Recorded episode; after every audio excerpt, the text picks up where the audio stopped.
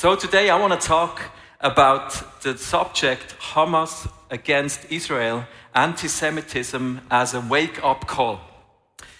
I want to sit down because it's uh, a heavy um, subject, but not just because of that. we decided to have a chair uh, for this series, um, symbolizing we want to talk. Let's have a, a table talk as a church family.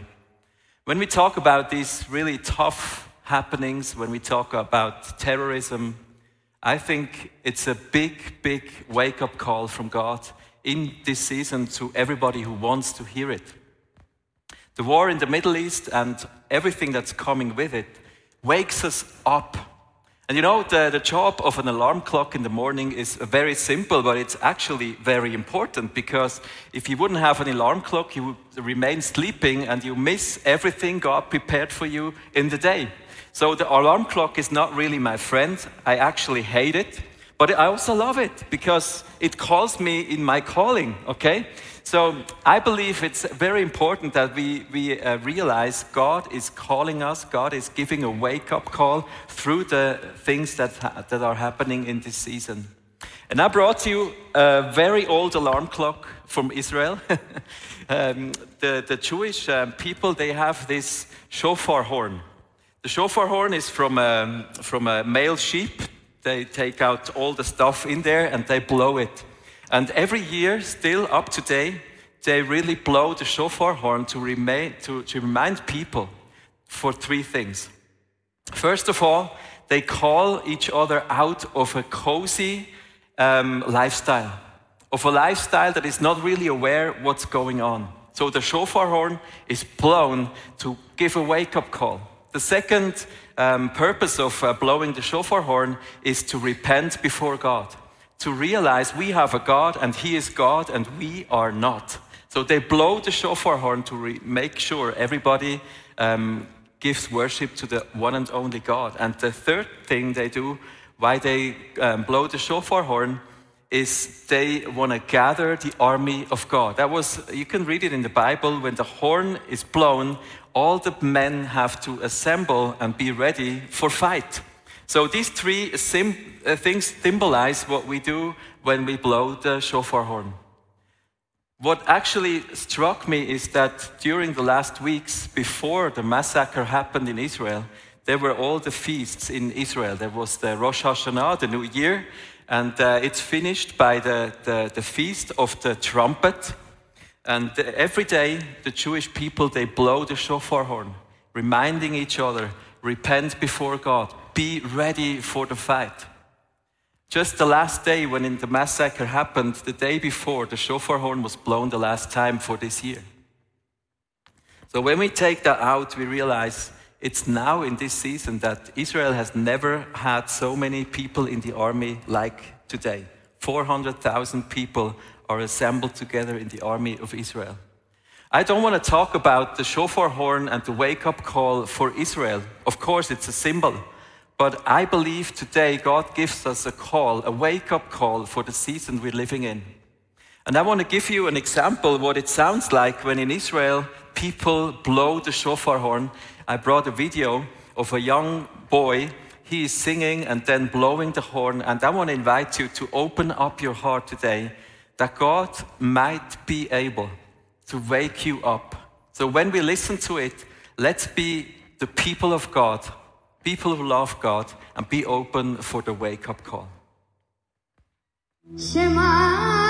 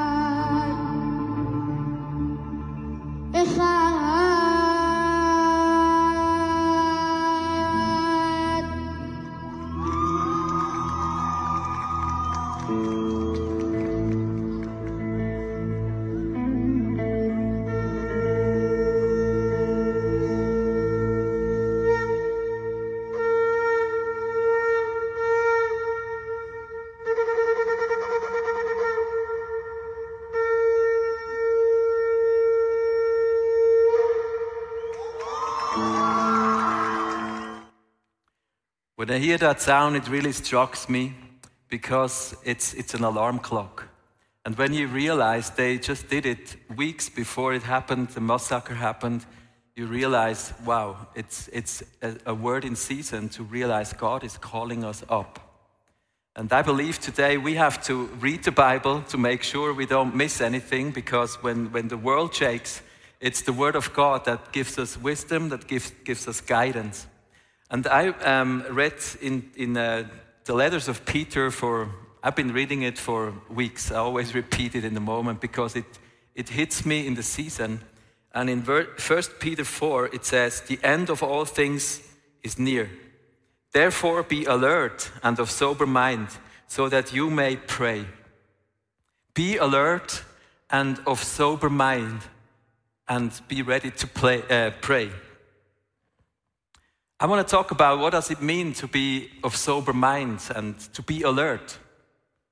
To be alert, I mean, it's when the horn is blown, when the alarm clock rings, then you're alert, okay?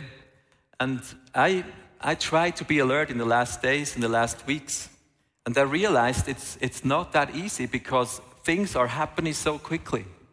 Just two days after the massacre, people were out in the streets all over Europe, all over the world and shouting Free Palestine. It's not really logic.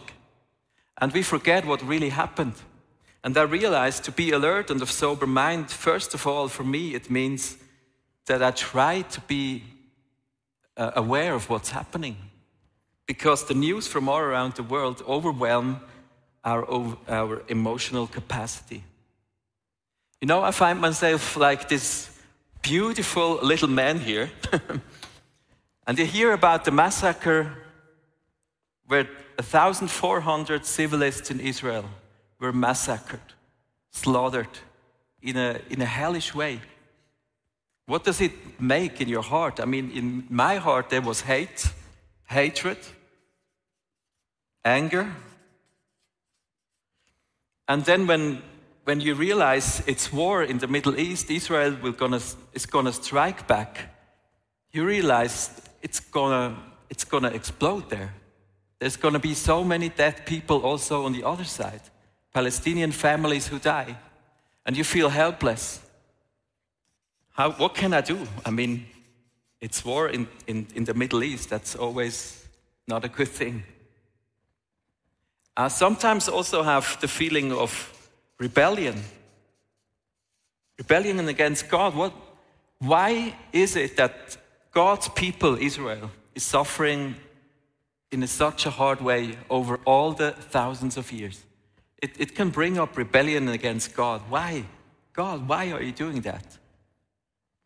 Maybe it also brings sorrow with it because when you see what's happening in the, in the streets of Europe, you think, hey, what's going on? What is tomorrow? What is going to be in 10 days?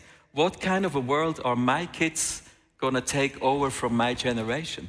It's crazy. So all these feelings, they can, they can really go wild in my heart. And when, I'm, when we talk about being aware and being of a sober mind, it's just to pause and realize what's happening inside of me. What is really hitting me? And I want to give you just a minute today because I'm sure it also happened to you that you were overwhelmed, that everything was too fast. And if we already here gathered before the living God, I want to give you one minute of silence. Maybe it's your first moment of silence you take to, to realize what, what happened in the world, what happened in Israel. I mean, it's, it was out of this world, what happened there. Maybe you're suffering more with the Palestinians. Maybe you have just feelings inside of you you cannot really manage. So take the minute with God, be just silent and listen what is happening inside of us.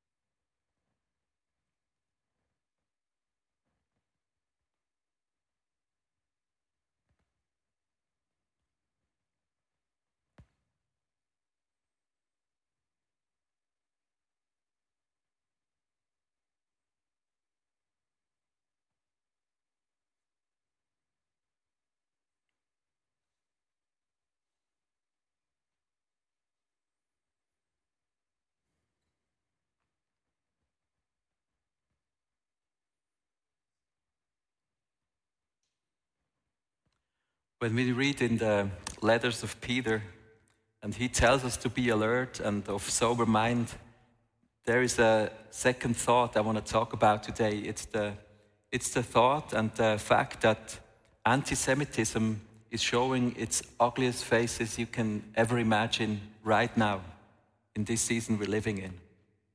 And I'm sure we, we have to talk about it as a church. It's been hundreds of years that Christianity really treated the Jewish people in a bad way. And we're guilty. And the church is guilty. And I, I want to make sure, we as an ICF church, we want to make sure as a leadership, we talk about it and we make sure we realize what anti Semitism really is. A few weeks ago, the 7th of October, I, I'm sorry I have to talk about it. The massacre was bestialic, it was incredible what happened there.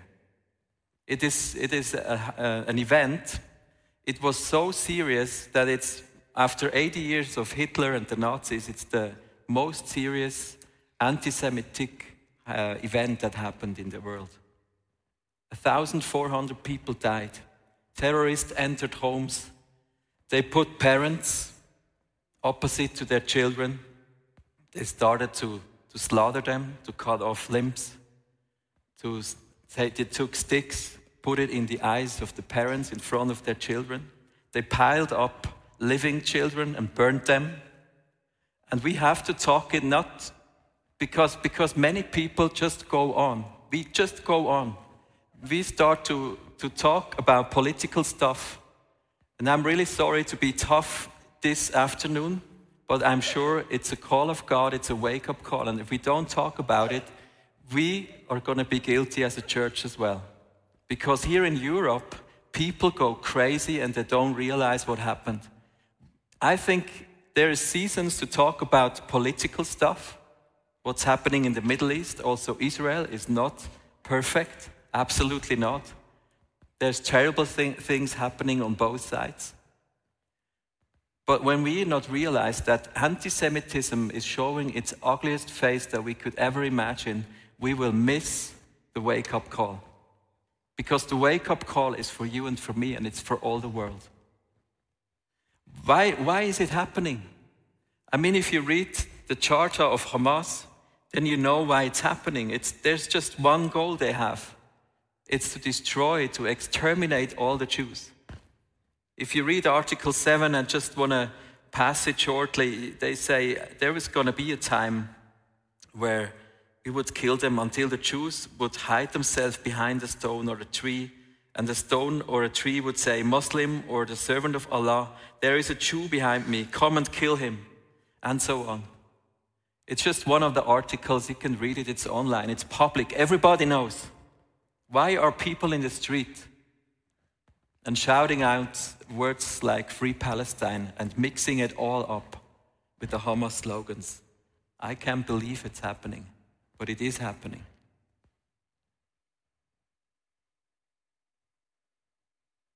You know, I think it's very irrational that it's happening right now, that anti Semitism is is showing itself in such a cruel way after the slaughter of 1,400 Jewish people and Israelis. 240 were just taken away. Why is it happening now? You can read it in the statistics. It's, it's uh, one week old, actually, that's already old. You see the increase of anti Semitic activities in Europe and all around the world. And most people say now, a week later, it's around a thousand percent in all the countries, in the Western countries. It's an explosion of anti Semitism. You know, we, I brought you some picture from Zurich, from Vienna, from Berlin. There's the Free Palestine um, rallies, all. Um, and, and if you look at the flags, you must be shocked because they mix up with Palestinian flags. You see one lady here, it's a Norwegian medical student. It's not just a, a, a, Muslim who is against Israel. It's a, it's a European girl. One of the students, I mean, she's part of a university, and she holds up the sign, Keep the World Clean, where you see Jews must be in the garbage. It can't be true that it's happening 80 years after, after what happened in Europe, right?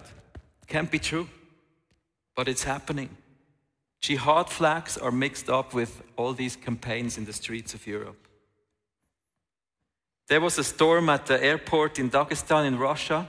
An airplane from, from Tel Aviv landed, and a mob of hundreds of people stormed the airport to find the Jews and trying to be aggressive against them. I don't know what would have happened if they found them. But they, they, they really put down the, all the airport activities by storming it and, and shouting Allah Akbar and trying to find the Jews. That's happening in the world. I brought you some pictures from Zurich from this week public places, public walls where you can read, We hate the Jews. It's like 80 years ago. Just today, I read about the French girl, 30 years old. She was stabbed in her apartment, and the killer put a, a David star at the door. People are dying just because of being Jews. Why is that happening? I want to present you just a, a short overview of the story of the history of anti-Semitism to realize it's, it's an old thing. It's going back, actually going back until the times of Abraham. But we had the Holocaust, which was the worst thing that happened. I think it's the ugliest face the hell ever showed on earth, um, with six million Jews being killed. But we have to say that Christian anti Semitism is one of the hardest we, we saw on this planet Earth. Um, we can, the, the Muslims are, are far behind what Christians did to the Jews in the last hundreds of years. And we want to make it short. There were the Spanish Inquisition, the Crusades, Egypt, of course, in biblical times. You see it happened there. And when we come back to Abraham, I think we come back to the root where it started because it's actually very simple. When God chose Abraham, I want to read to you from Genesis 12. He said, I will make you into a great nation, and I will bless you, and all peoples on earth will be blessed through you. God chose Abraham to be a blessing to the world. And he had Isaac and he had Ismail. And he is a blessing. That means God chose one people in the world to say, You're my chosen people. Among all the other peoples, you are the chosen one. And I think this is the root of all the aggression because also the enemy saw it that God chose a people to realize the, the, the, the, um, the salvation of this world. He tries to show his face through the people of Israel. And so the enemy had the plan if I destroy Israel, I will destroy God's plan. A bit later in the Bible, in Psalm 2, we read, Why are the nations so angry? Why are the people making useless plans? The kings of the earth prepare to fight, and their leaders make plans together against the Lord and his appointed one. They say, Let's break the chains that hold us back and throw off the ropes that tie us down. So the root of the root of anti-Semitism is rebellion against God. It's rebellion against the plan of God, against the plan to choose one people and later on to choose his son, Jesus Christ, to come in the earth and take away all the sins and make a way for everybody on planet earth who wants to be part of God's people. So anti Semitism must touch us as Christians because it's against God, it's against our Father, it's against our elderly brother, and in the end, it's against Christ and against you and me. It's an anti Christ subject. And we have to name it. We cannot just go on. We cannot be silent.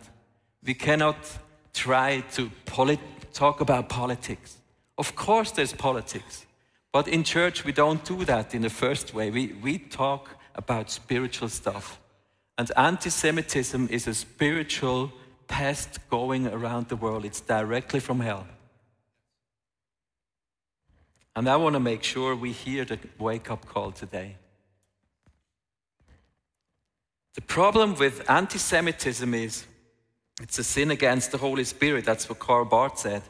But the problem with it is you can stand up against God, you can try it, but you will lose. There's no way to win against God. So every year the Jews come together in their festivities and they celebrate. There was in all the generations, there, there were and there have been people, enemies who tried to kill us, tried to exterminate us. And every year in Pesach, they celebrate with the wine and they say, We're still here. And you know what? They will be there until the end. It will not happen that the Jewish people are going to be exterminated. Exterminated. And you know what Jesus said to Peter? I make you the rock, and the pits of hell will not overcome my church. So it's the same thing, it's the same root. Anti Semitism is against you and me. And that's why I want to make sure we hear the call and we see what's happening in the street and we realize, wow, we are next. And I want to make sure today, repent. That's what Peter said when, we, when he stood up on, on uh, on Pentecost. I want to read it to you what he told the people. Stand up. Peter replied in Acts verse 2 Repent and be baptized, every one of you, in the name of Jesus Christ, for the forgiveness of your sins, and you will receive the gift of the Holy Spirit. When we want to be when we want to be alert, then we have to repent before God and humble ourselves. Peter is talking about how we can react to all the stuff is by repenting before God. I don't know about you, about anti Semitic thoughts, maybe in your mind, maybe in the families, in your ancestor families. I don't want to talk about that too much, but make sure there's no anti Semitism in your heart because it's against God. So we, we are called to repent and be part of God's kingdom. So if today it's your day and your moment, to repent before God and join His kingdom, I want to invite you to be there because it's the, actually the only way where you can survive what's going on in this world. Kingdom of God. What Peter is talking about is, is you change from the kingdom of this world into the kingdom of God, and you will be baptized in the name of Jesus, and you're going to be filled up with the Holy Spirit in your mind, and your feet and your hands, and you'll be fully filled with the Holy Spirit. And that is the best answer and the best way to go against hate, against anger, against helplessness, rebellion, sorrow, and whatever comes your way. And I want to invite you today to make sure in your heart you are on the right side. And I'm not talking about the Israeli or Palestinian flag, I'm talking about the flag of Jesus Christ.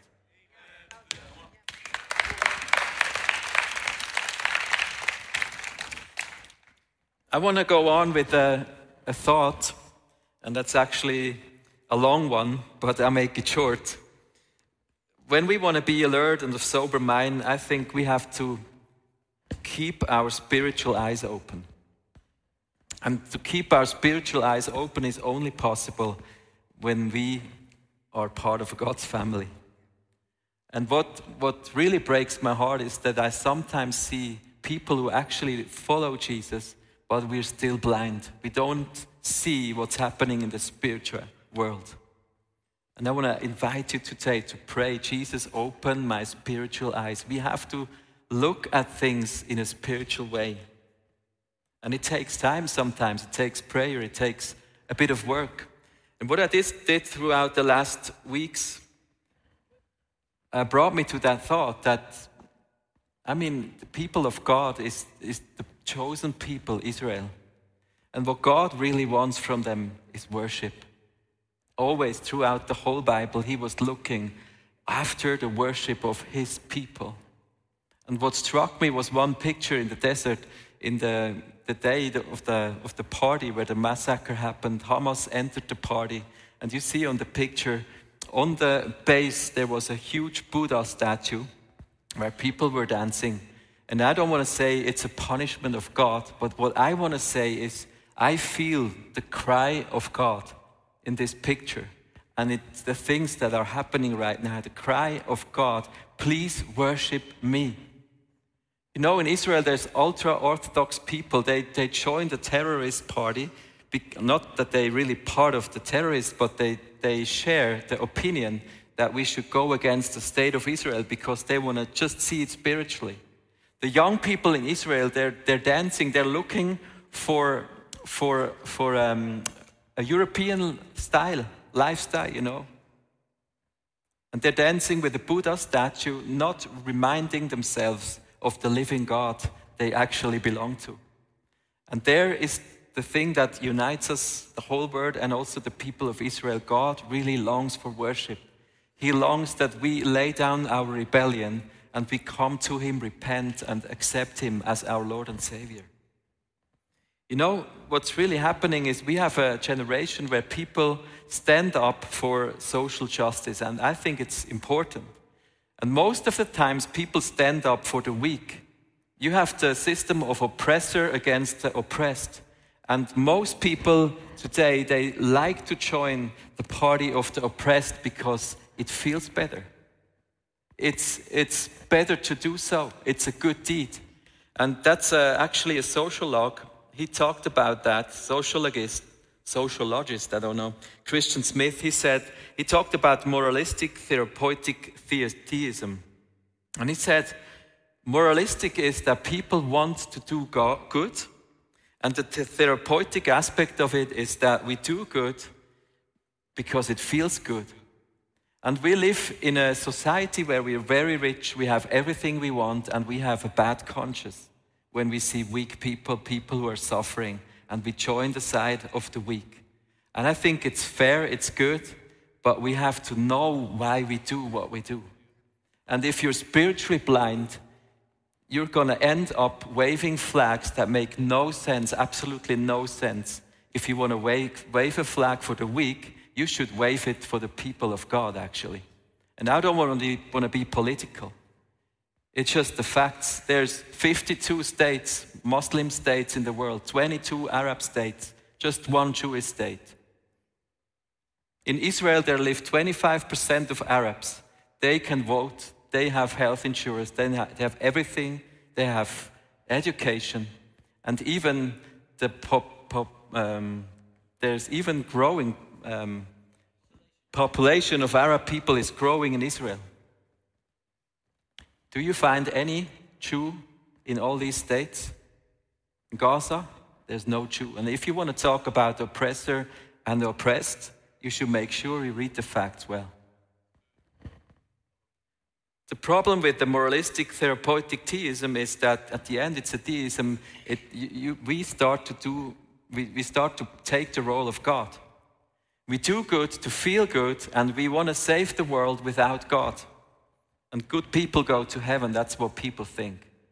So when we, when we read the signs and we take the wake up call in this season we're in, we have to read the flags and realize there are people joining the Palestinian flags. They don't have a clue what's going on. Greta Thunberg, she posted a, sent, a, a statement two days after the massacre where, she's, where she took the side of the Palestinian after an anti Semitic, cruel massacre. And Fridays for Future, they have the logo of the rainbow of the LGBTQIA. Plus. They walk with the, within the Palestinian uh, rallies. And I think that's the end of all you can ever imagine. Try to enter Gaza with a, with a rainbow flag and stand up for the LGBTQ you will be dead. So, what, what, what are people mixing up? We try to be God, we try to save the planet. When we read the Bible, we know this earth is going to end. Of course, we want to take responsibility in all of that, but we cannot put God aside. The LGBTQ flag means we put God aside. We know what a man is and what a woman is, and we, we start all over again with just lies. It's not even science. And we take sides of the Palestinians because we think they're weak and we don't read the signs. I want to make sure today we realize it's the same root, it's the same root as anti Semitism. It's rebellion against God. And we live in this season where it shows all over Europe, in all the streets. One further point that, that Peter makes in his first Peter letter. He says, Above all, love each other deeply because love covers over a multitude of sins. When we want to hear the wake up call, we don't take sides, either the Israeli or the Palestinian, in a political way. We take it in a spiritual way, but we hope that, that the love of God will bring, bring people together. And we want to try to love each other and forgive each other. We have to make sure that our hearts they can stay sober and we are not filled with anger and hate and take party and take sides for things we're not called to take sides in. You know, I think it's a time where we as a church have to raise the flag of Jesus. Nobody's doing that except us. Let's, let's be alert of what we're doing as a church. Our calling is to raise the flag of Jesus. His name is Yahweh Nissi. We are on the winning side. We're on the winning side. Because in the end, every knee shall bow, every tongue will confess that He is the Lord. But there's going to be fights probably, and we have to make sure we're on the side of the kingdom of God. We are under the flag of Jesus. And in all this season, in everything that's happening, I think it's so important to be alert and of sober mind. And what Peter talks about also, he says, be fully available to God's plans. When you read the verses there, it says, stand on your feet, hear the wake up call. Make sure you bring in your talents into the family of God. Make sure you serve one another to make the beauty and the glory of Jesus shine through his family. I think so many people are still asleep while others shout in the streets and the church is asleep. It can't be true. I want to invite you to be part of the church. Bring in everything you have in the family of God because we need every voice and we need people standing up for Jesus Christ in your family, at your workplace, not for the political stuff, but for the message that God loves His people on all sides. He loves people, He loves every single human people. I want to end this message by inviting you to bow before our God. Because I think what's happening all over the world is, is bringing us to our knees. We don't know how to pray, we don't know what to say. We just know it's, it's God who is still in control. We don't know why He chose Israel. We don't know why is the gospel so simple and why don't, don't people see it. And I want to invite you today to bow your knees together with me before this wonderful God. So let's go on our knees for everybody who can do it.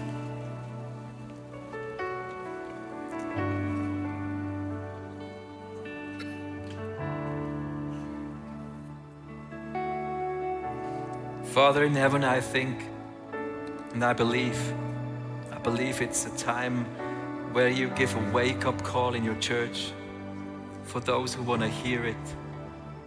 And we are here today as your church, as an ICF church, as the English community, and we want to bow our knees before you because we are aware that you are God. And we, we say we don't understand what's happening in the world. We don't see everything, but we want to be alert and sober minded and what we realize it is that we want to be the part of those who come against you. I repent, Jesus, where I came against you in my mind, in my thoughts, in my emotions.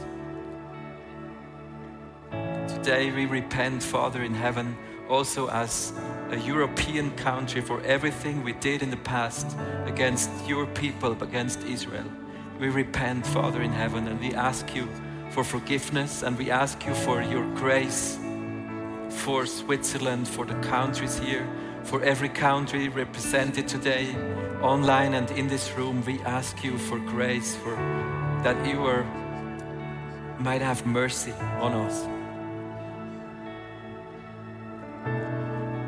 And I want to invite you to lay your hands on your eyes and Jesus, like the blind one, the blind man who had an encounter with you, we ask you, Jesus, open our blind spiritual eyes. open our eyes so we can see what's going on in this world with your eyes, with the spiritual eyes.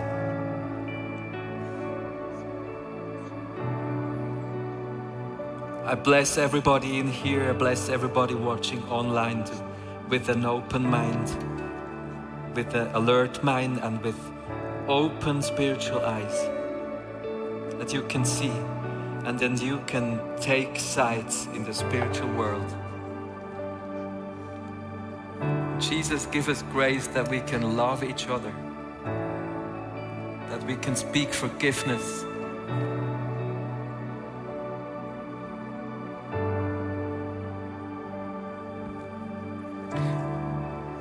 Church, let's get on our feet also as a reaction to this wake up call. And we want to stand on our feet, Jesus, as your church. And we want to bring in what we have in your kingdom because you saved us. We are part of the chosen people. We are part, we, we planted in the people of Israel as your church. And we want to be a living part Israel needs us more than ever in this season with prayer. That we stand with the Jewish people, the people of God, and that we pray for them and we shine for them. That we bring the light in this world and we shine them away to this living God. I think they so need it. Father, make us shine as a church in this season. We worship you bow our knees inside our hearts and we stand up and use us. And we want to pray, Father in heaven, that you might use us and you bring mercy in all the area of the Middle East with all the pain is happening, in all the families, in all the yeah, in all in all those who are hit by this crazy war. We want to bless them in your name, Jesus. We worship you as our living God. Amen.